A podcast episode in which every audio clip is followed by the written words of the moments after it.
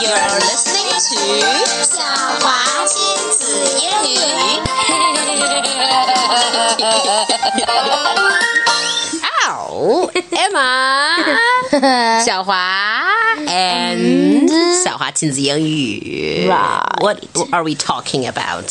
好吧，我们今天来读牛津阅读树的第三节 Level Three。 Floppy and the Bone， Floppy and the Bone and his favorite bone。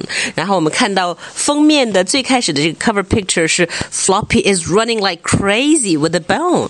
里面的这个 picture 呢是一只 silly dog sitting there and locked up。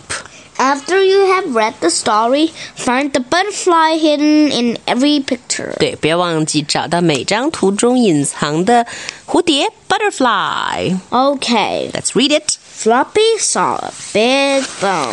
And the big bone is not just anywhere, it's in the backyard, uh, held tightly by a snoozing dog. That dog on the 里面的封面。是的，这是一只看起来很凶的狗，不过它在睡觉，而 Floppy 看上了它手中的骨头。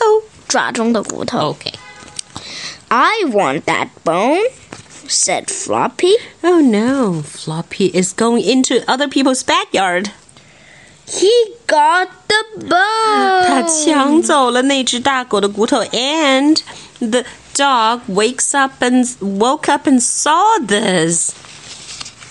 Stop, stop, said Biff. Drop the bone, said Chip. 但这时候，Floppy 已经跑出了院子，而那只生气的大狗在后面嗷嗷嗷叫着想追，but unfortunately 有一根狗链把它拴住了，so 铁链 he can't, he couldn't chase Floppy. But Floppy did not stop, and he did not drop the 它 bone. 一点没有听主人的话，把狗骨头放下来， He ran up the hill. 跑到山上去了。 He ran into a wood 它跑到林子里去了。 and onto a bridge, and he stopped. 当跑到桥上的时候，它却停了下来。 Floppy looked down.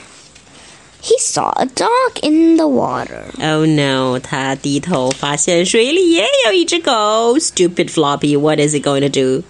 The dog had a big bone.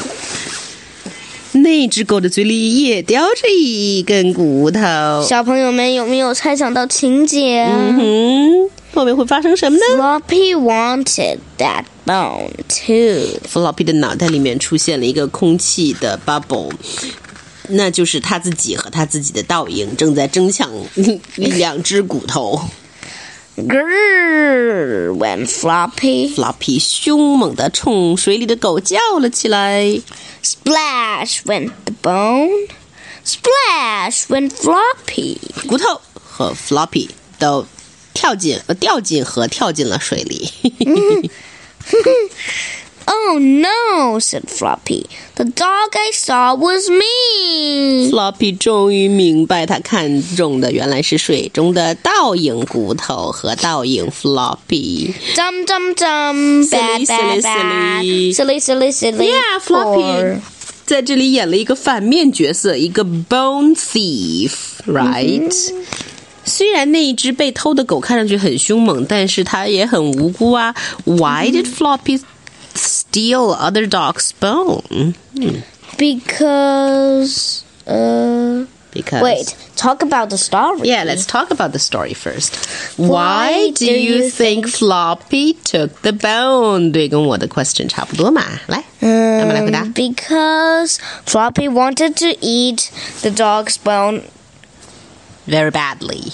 very badly. Yes, and he hasn't been taught about no stealing. Uh-huh. 第二个问题，What did Floppy see in the water? Did he think it was a real dog? He saw his reflection in the water and he thought he saw another dog. Exactly，都没有认出来，两只狗长得其实挺像的。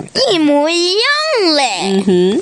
Do you think Floppy was a sensible dog in the story? What does sensible mean? Sensible means clear headed, clear-minded, able to think. Nope, not at all. Now 他一点都想不清楚，脑子非常的不清楚，就这个第意一思。点不清楚在于他偷了人家的骨头，第二点不清楚在于他没有听主人的话，嗯第三点不清楚是在于他看到自己的倒影还说是另一只狗，第四点不清楚是在于他居然跳进了水里，然后居然把骨头弄丢了。嗯是的，所以 sensible 在这里呢是讲道理，或者是说脑子清醒的意思。And floppy 在这个 story 里面既不讲道理，脑子也不清醒。对 Final question: Have you ever wanted something as much as floppy wanted his bone? ，Yes, What was that you wanted? tell, you tell. I know it's an egg. Is it egg? No, it's not. The new pair of boots you bought for Oh yeah, Emma 昨天看上了一双新的靴子，and your love for the new boots were as badly as Floppy's love for the bone. Of course, I didn't like. 但是呢，好处是最后 it's a good ending. Finally, you got your boots. Right. Okay. Not by and- stealing. No, not by st stealing, but Building. Not by stealing, but by begging your mom and other people to buy them for you. Right. and so, That's all for us. today, goodbye. goodbye.